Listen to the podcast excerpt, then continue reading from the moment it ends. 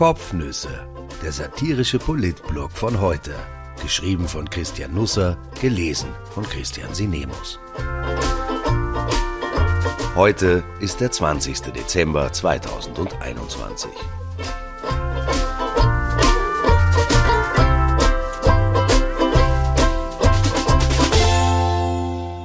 Im Echsenreich. Ein Gecko bietet jetzt der Pandemie die Stirn, warum wir mehr Köpfchen, aber weniger Köpfe brauchen. Man kann sagen, was man will, aber was das Entertainment betrifft, liefert unsere Spitzenpolitik und das verlässlich. Der Kärntner Landeshauptmann Peter Kaiser, Kanzlerreserve der SPÖ von weitgehend eigenen Gnaden, richtete am Wochenende Weihnachtsgrüße an Urbi et Orbi, kärntnerisch präziser ausgedrückt an Urbinik und Orbinik. Das Video begann so. Digga, ich wünsche dir und deinen Ho-Ho-Homies niceste Weihnachten. Weil einige dachten, es handele sich um das Werk eines Satire-Accounts, musste Kaiser auf den Qualitätsplattformen Instagram und TikTok ausrücken, um seine eigene Echtheit zu bestätigen.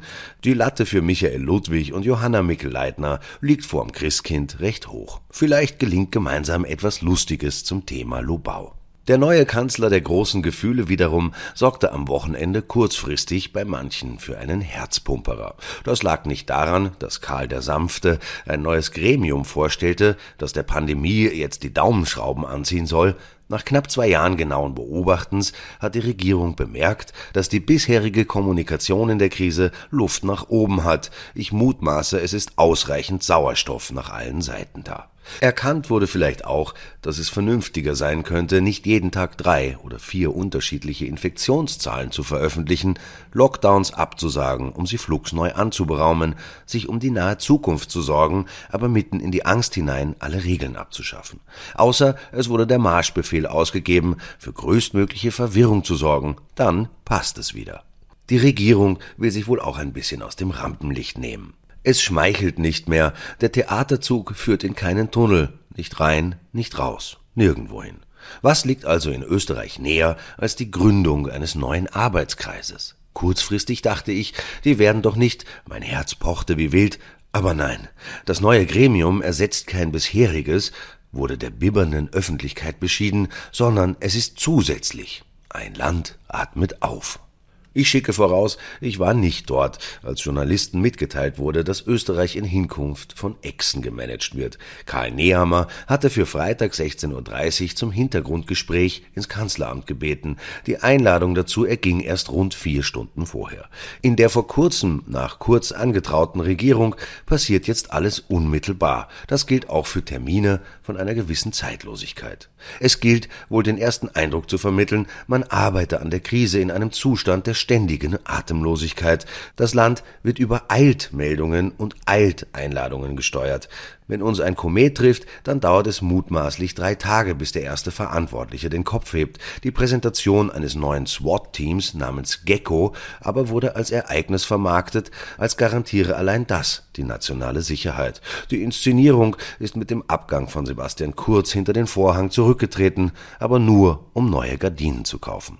Der Zweck wurde freilich erfüllt, und das im Übermaß. Nach Ablauf der beim Hintergrundgespräch festgelegten Sperrfrist poppten allerorten Geschichten mit denselben Geheimnachrichten auf, verkauft als gezielte Indiskretion. Man habe aus dem Kanzleramt oder aus dem Umfeld des Kanzleramts dieses und jenes erfahren, schrieben Medien. Dieses und jenes taucht jetzt vorrangig am Freitag auf.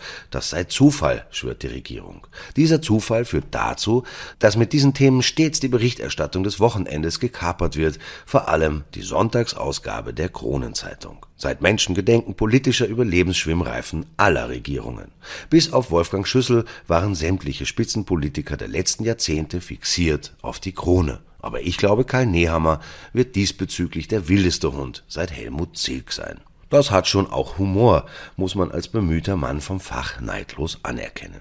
Da wird ein neues Konsortium vorgestellt aus lauter honorigen Personen, eigentlich äh, ein ziemlich trivialer Vorgang. Erst gibt es ein Hintergrundgespräch, dann wird am Samstag um 11 Uhr im Rahmen einer Pressekonferenz alles noch einmal erzählt, nunmehr in Episodenlänge. Das Substrat hätte sich in drei Sätzen berichten lassen, es wurde eine Stunde und drei Minuten daraus. Am Nachmittag desselben Tages kapitulierte die Polizei in der Wiener Innenstadt vor dem Druck der Straße. 2000 Demonstranten reichten, um die öffentliche Sicherheit auszuhebeln, weil passierte, was ohnehin jeder geahnt hatte. Kundgebungsteilnehmer, die per Auflage am Schwarzenbergplatz verharren hätten müssen, setzten sich in Bewegung, durchbrachen mehrere Polizeisperren, zogen über die Zweierlinie in die Maria-Hilfer-Straße, die Polizei konnte sie nicht aufhalten, vielleicht wollte sie das auch gar nicht. Teile der aggressiven Gruppe pöbelten maskenlos in der U-Bahn, enterten maskenlos Geschäfte und Supermärkte, stänkerten maskenlos Passanten auf der Straße an. Als ich durch die Weiburggasse ging, brüllte ein Mann mittleren Alters eine junge Frau nieder, die Maske trug. Sie solle gefälligst den Nazifetzen ablegen.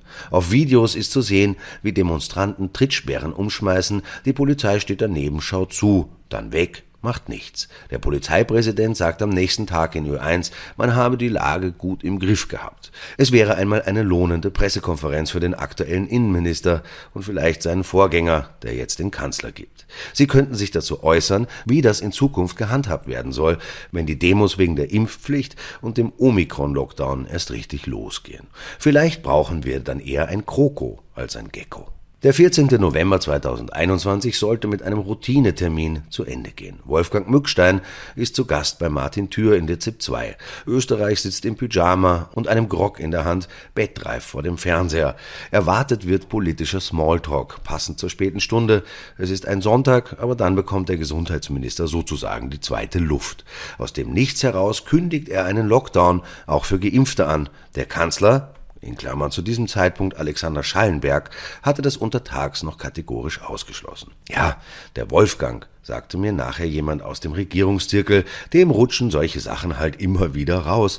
Nachher ist ihm das eh peinlich und er entschuldigt sich. Am selben Tag hatte es eine Videokonferenz mit den Bundesländern gegeben. Auch dort lautete die Linie kein Lockdown für Geimpfte, aber das sorgte im Nachgang kaum für Debatten. Etwas anderes hatte für Verstörung gesorgt, der Auftritt von Katharina Reich, Chief Medical Officer des Gesundheitsministeriums. Sie hatte die Landeshauptleute in derart aggressiver Form geschulmeistert, dass am Ende sogar der Kanzler beschwichtigend eingreifen musste. In Klammern, es war noch immer Schallenberg, erzählen Teilnehmer der Sitzung.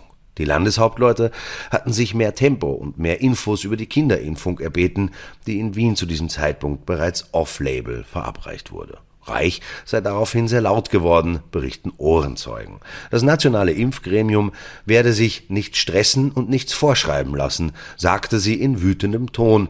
Das habe für Kopfschütteln in der Runde gesorgt. Alle seien irritiert gewesen. Schallenberg musste Reich schließlich einbremsen. Es handelte sich um ein völlig legitimes Interesse der Landeshauptleute, wandte der Kanzler ein. Reich beruhigte sich daraufhin, aber das Verhältnis zu den meisten Landeschefs ist seither frostig. Reich wäre nicht die erste, die sie an den kalten Schultern aus der Provinz eine Verkühlung einhandelt. Seit Samstag ist die Chief Medical Officerin, wie sie Nehammer vorstellte, Leiterin von GECKO, der gesamtstaatlichen Covid-Krisenkoordination. Und das gemeinsam mit Generalmajor Rudolf Striedinger, der bei der Präsentation anwesend war. Vielleicht aber auch nicht, denn er erschien im neuen Tarnanzug des Bundesheeres, eine Eigenentwicklung, die quasi unsichtbar macht. Jedenfalls die elektronische Aufklärung durch optronische Nachtsichtmittel erschwert und auch in natürlicher Umgebung einen hohen Tarneffekt erbringt, wie das Heer selbst auf seiner Webseite mitteilt und das gut sichtbar. Striedinger, der also da war oder nicht, soll gemeinsam mit Reich ein Team der besten Köpfe leiten, wie Gesundheitsminister Wolfgang Mückstein sagte. Ich freue mich auf den Tag, an dem in Österreich ein Gremium einfach so eingesetzt wird, ohne Marketing-Gag und tralala. Denn was heißt denn das im Umkehrschluss? Wer in dieser Partie nicht dabei ist, der ist kein bester Kopf, sondern ein Dillo? Das Team der besten Köpfe soll in Hinkunft mit anderen Teams der besten Köpfe zusammenarbeiten. Mit Gecko hat Österreich nun 16 Corona-Gremien. Es gibt eigene Krisenstäbe in jedem Bundesland, dazu jeweils einen im Gesundheitsministerium, im Innenministerium und im Bildungsministerium, weiters die Ampelkommission, das Prognosekonsortium und die Covid-19 Future Operations Plattform. Einige der handelnden Personen sitzen in mehreren dieser Gremien, unterverwaltet ist diese Pandemie jedenfalls nicht. Damit mich niemand falsch versteht. Ich finde es schon richtig, was da passiert. Es war von Anfang an logisch, dass sich die Maßnahmen in einer Pandemie schnell zu einer politischen Streitfrage entwickeln werden, wenn Politiker alle Entscheidungen treffen und verkünden. So kam es dann auch. Viele Staaten haben demgegenüber gute Erfahrungen mit Personen außerhalb der Parteienlandschaft gemacht, die diese Krise managen. Schweden etwa, andere, wie etwa Italien, Portugal oder nunmehr Deutschland, setzen auf Militärführungskräfte. Das tut nun auch Österreich Österreich, aber eben wie immer, halb schlampert mit Augenzwinkern. Denn der Gecko hat natürlich grobe Konstruktionsmängel. Warum eine Doppelspitze? Natürlich nicht, versichern alle aus parteipolitischen Gründen. Geh, woher? In Österreich? Es kommt nur zufällig die Chefin aus dem grünen Gesundheitsministerium und der Chef wurde vom schwarzen Kanzler, einem Milizsoldaten, in der Pressekonferenz als Kamerad vorgestellt. Der Gecko hat keinerlei Entscheidungsbefugnis, sondern lediglich vier Aufgaben. Er soll die Covid-19-Situation bewerten, der Bundesregierung berichten, Handlungsempfehlungen vorschreiben, die operative Umsetzung, Testen, Impfen, Arzneimittel unterstützen. Das ist lieb, aber alle Fäden bleiben damit in der Hand der Politik, also bei den Landeshauptleuten, um präzise zu sein. In Österreichs Vorbild Deutschland leitet Zwei-Sterne-General Carsten Breuer seit drei Wochen den Krisenstab im Kanzleramt ganz allein. Er hat 16 Mitarbeiterinnen und Mitarbeiter, davon kommen aber nur zwei aus Ministerien Gesundheit und Innen. Eine Vertreterin entsendet das Robert Koch Institut, das in Deutschland die täglichen Fallzahlen publiziert, in Klammern einmal, nicht dreimal. Entscheidungen über Impfzulassungen trifft und Länder auf Risikolisten setzt oder runternimmt. Alles in Eigenverantwortung, ohne Politik. Der Rest im Krisenteam sind Soldaten. 13 Personen, zweimal am Tag ist Lagebesprechung. Da kommt zur Sprache, worauf es in den nächsten Wochen und Monaten ankommen wird. Logistik. Wenn Omikron hält, was es verspricht, dann werden wir im Jänner Lazarette haben, weil die Krankenhäuser nicht annähernd die erforderlichen Kapazitäten aufbringen können. Die Notrufe werden übergehen und man wird viel Personal brauchen, um die Telefone betreiben zu können. Es wird personelle Engpässe an allen Orten des öffentlichen Lebens geben, vom Spital über die Post bis zum Supermarkt, in den Pflegeheimen, in Schulen, überall. Tests, Impfungen, Medikamente an die richtigen Orte bringen. Für all das werden Teams schnell und in großer Anzahl benötigt. Zentral gesteuert, das schafft am besten eine Armee. Und das ist der Plan in Deutschland. Dafür ist unser Gecko eine Fehlkonstruktion. Denn für diesen Teil des Managements hätte man Striedinger und ein schlankes Logistikteam allein gebraucht. So aber sitzen 23 Expertinnen und Experten in dem neuen Gremium, von Generalmajor Thomas Stahlinger bis zur Journalistin Ingrid Brodnik, dazu Vertreter der Sozialpartner, die Landesamtsdirektorin jener Bundesländer, die den Vorsitz aktuell und demnächst haben werden, also Tirol und Vorarlberg. Wenn bei Sitzungen alle nur fünf Minuten ihre Positionen vortragen, dann sind fast zwei Stunden vergangen, ehe mit der Diskussion begonnen werden kann, und schon melden sich Organisationen, die auch noch hinein wollen in den Gag Gecko.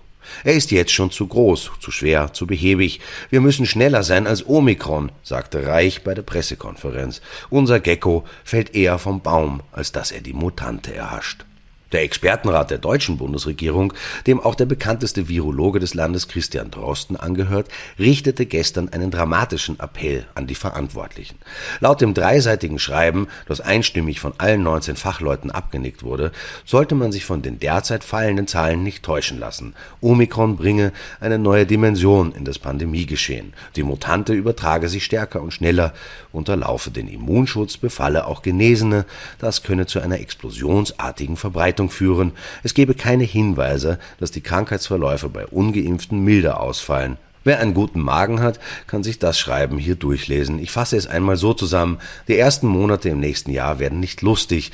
Wenn wir uns jetzt nicht darauf vorbereiten, wird es sogar ernst. Es wird ohne Kontaktbeschränkungen nicht gehen und wir müssen impfen, impfen, impfen und boostern, boostern, boostern. Die Angebote dafür müssen so niederschwellig sein, dass man keinen Schritt vor die Haustür setzen kann, ohne darüber zu stolpern. Wir müssen jetzt klotzen, nicht kleckern. Und wir müssen in der Kommunikation endlich klar werden, nachvollziehbar und stringent werden. Nicht 14 Tage Quarantäne verordnen, ohne Möglichkeiten zum Freitesten. Und dann gestern aus heiterem Himmel auf 10 Tage verkürzen und Freitesten nach 5 Tagen erlauben. Da sind Menschen draußen, sehr geehrte Regierung, die versuchen, ein Leben rundherum um eure erratischen Entscheidungen zu organisieren. Aber das Lichtermeer war schön. Ich wünsche einen wunderbaren Start in die Weihnachtswoche. Schauen wir, wer uns diese Woche einen Baum aufstellt.